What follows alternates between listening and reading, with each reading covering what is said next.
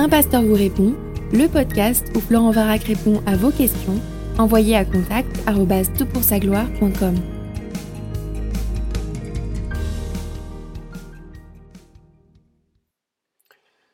La question est posée. Bonjour, lors d'une soirée entre étudiants, nous avons étudié Romains 13 et notamment la question de la soumission aux autorités établies par Dieu.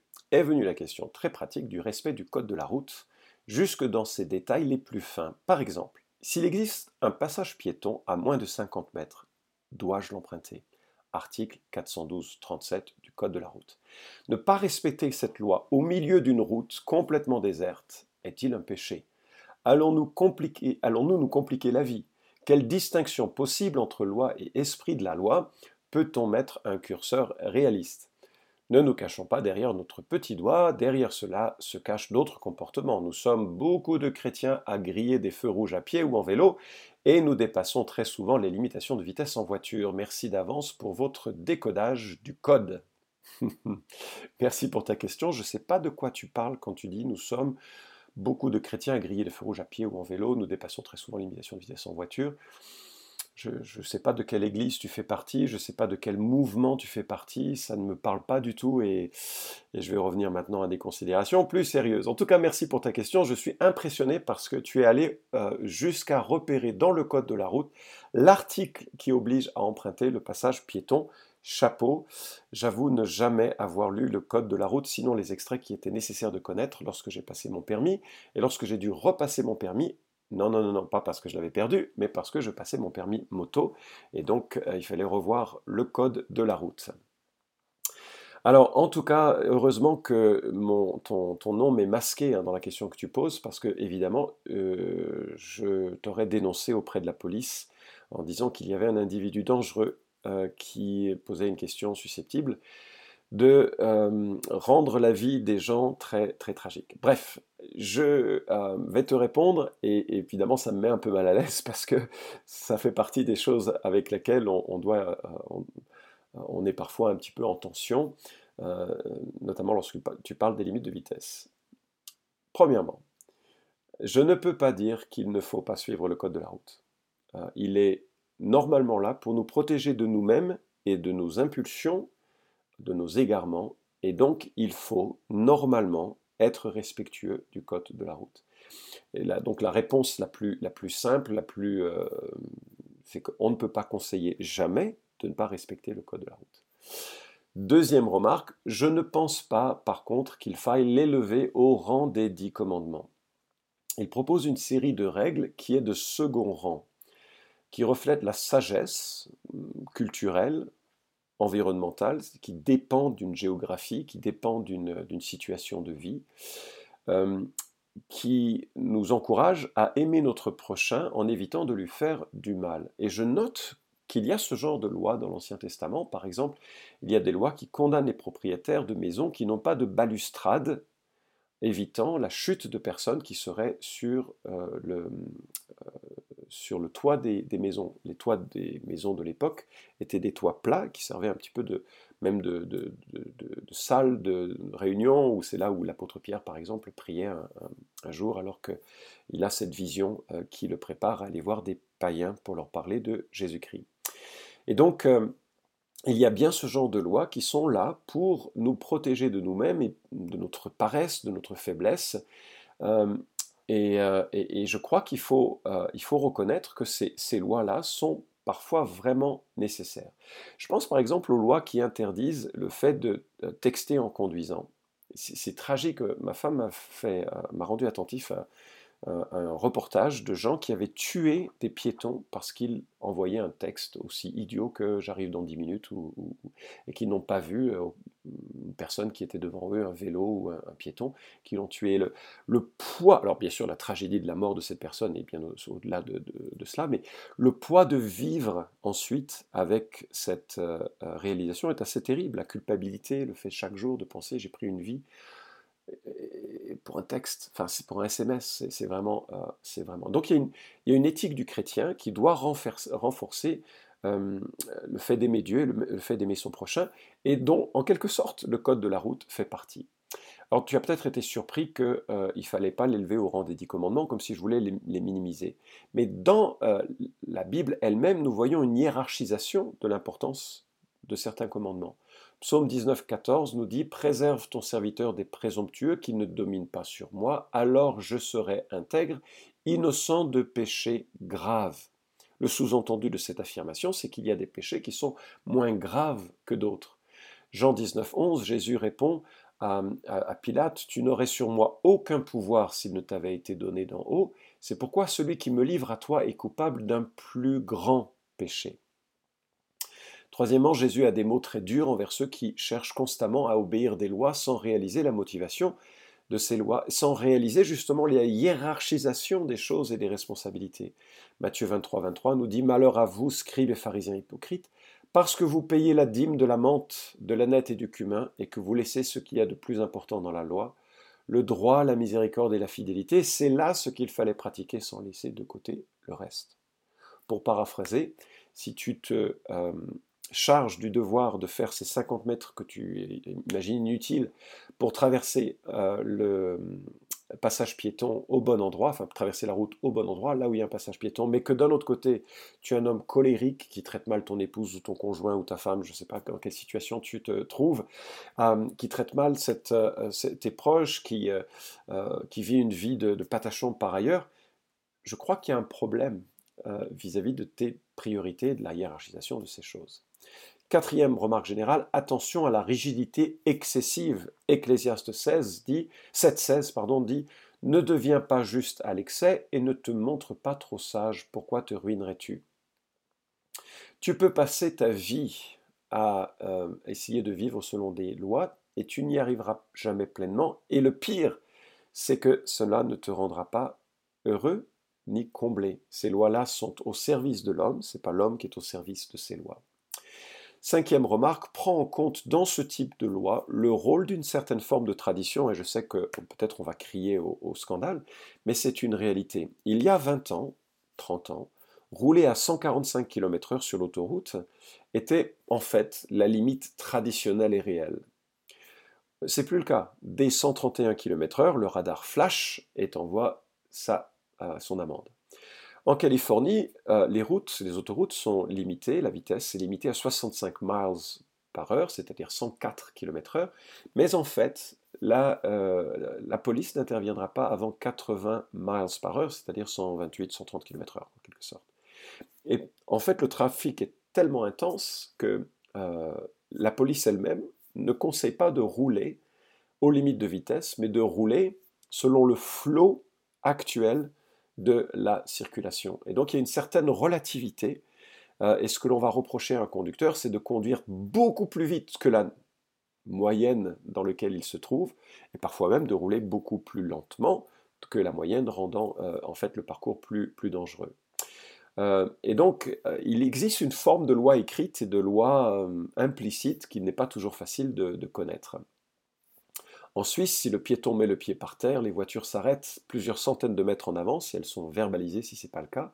En France, il faut que tu aies le torse sur le capot pour que les gens s'arrêtent, mais a priori, euh, ça commence à changer et c'est une bonne chose. Tout ça pour dire qu'il y, a, il y a des variations et selon les pays, euh, il y a des coutumes qui, sont en fait euh, réellement prises en compte par les forces de l'ordre qui sont chargées de les impliquer. Tu serais surpris que il y a des lois qui interdisent les propriétaires de chiens et de chats de laisser euh, les déjections de leurs animaux de compagnie sur le sol, et pourtant ils ne sont jamais verbalisés pour cela. Euh, il en va de euh, certaines manières de prendre soin des autres, de le faire correctement, enfin de, gérer cela correctement, et, en même temps ça ne fait pas partie des préoccupations centrales de, des autorités. Sixième remarque, certaines lois sont en fait assez compliquées. Par exemple, il est interdit en France de payer un policier pour arranger les choses. je vais élargir un petit peu la discussion.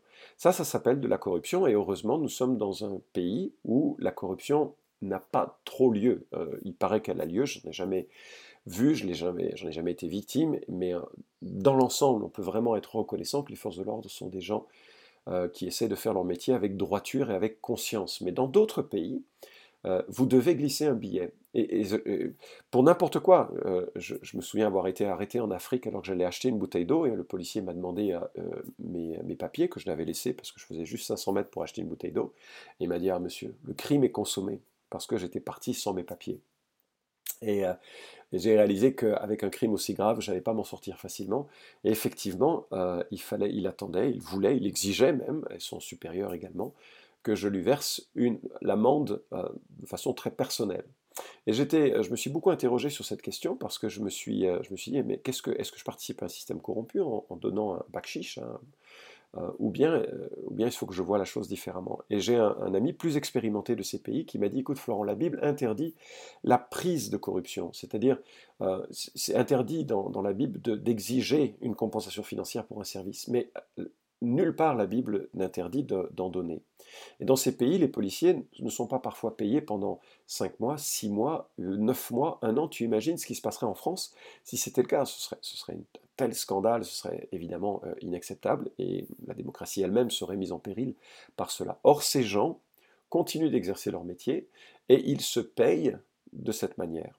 Alors on peut avoir... Euh, le regard hautain en disant c'est nul ce qu'ils font, et effectivement c'est le témoignage d'une société brisée, mais en même temps ils assurent un service euh, euh, quand même. Et, le fait de...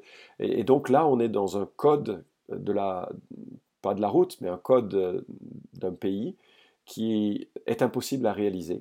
Euh, je suis sûr que les lois de ces pays ne permettent pas à des policiers de se payer eux-mêmes par les amendes qu'ils infligent, mais en même temps, euh, c'est une réalité qui, euh, qui, ne sont pas payées et qu'il faut jouer avec et qu'il y a un service qui est associé à, cela, qu'ils assurent quand même et que la population paye pour qu'ils assurent ce service. Et donc il y a le droit écrit, il y a le droit ensuite que les hommes et les femmes peuvent vivre.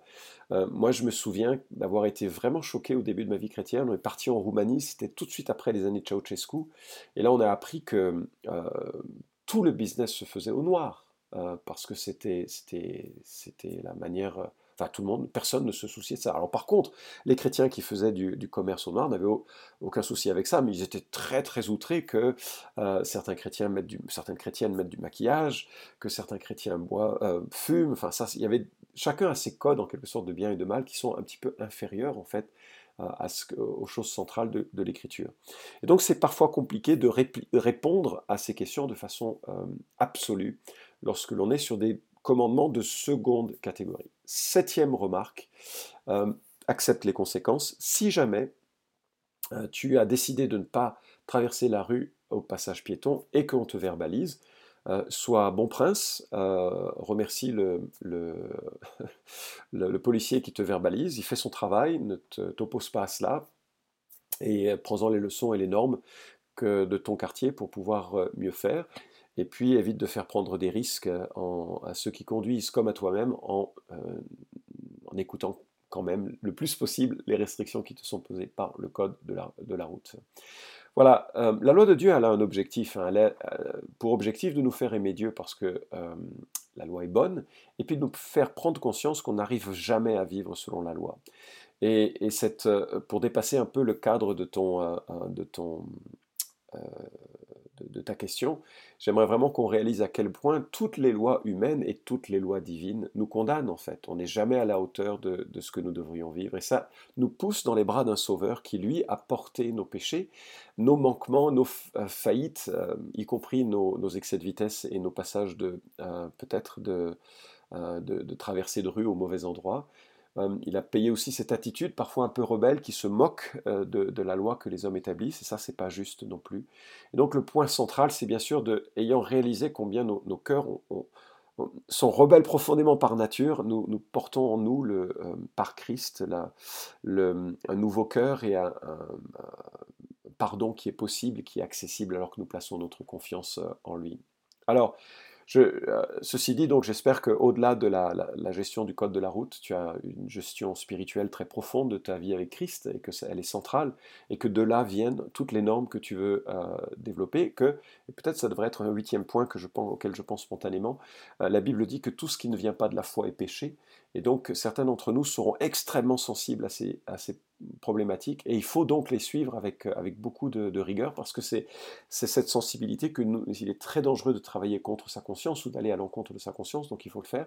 Et puis d'autres personnes seront beaucoup plus, euh, euh, beaucoup moins sensibles, ou bon, je ne veux pas après juger, euh, ce serait erroné de, le, de, les ignorer, ces lois, mais néanmoins que chacun fasse en fonction de sa, conscience. Et je termine avec une histoire qui m'a bien plu. J'ai lu le livre de Jacobs, Une année selon la Bible. C'est un juif séculier euh, donc, euh, qui ne croit pas en Dieu, hein, euh, de New York, journaliste de métier, auteur de plusieurs livres, et il décide de, de vivre selon la Bible pendant un an. Et c'est juste truculent. Euh, c'est comme une année en Provence pour euh, ceux qui aiment ce genre de littérature, sauf que c'est dans un monde. Donc cet homme qui connaît rien de la Bible, hein, malgré son, héritage issu du judaïsme, il passe 5 heures par jour à lire la Bible et il recense des centaines de commandements et il décide pendant un an de vivre selon ces commandements. il raconte son périple et il le fait de façon très humoristique.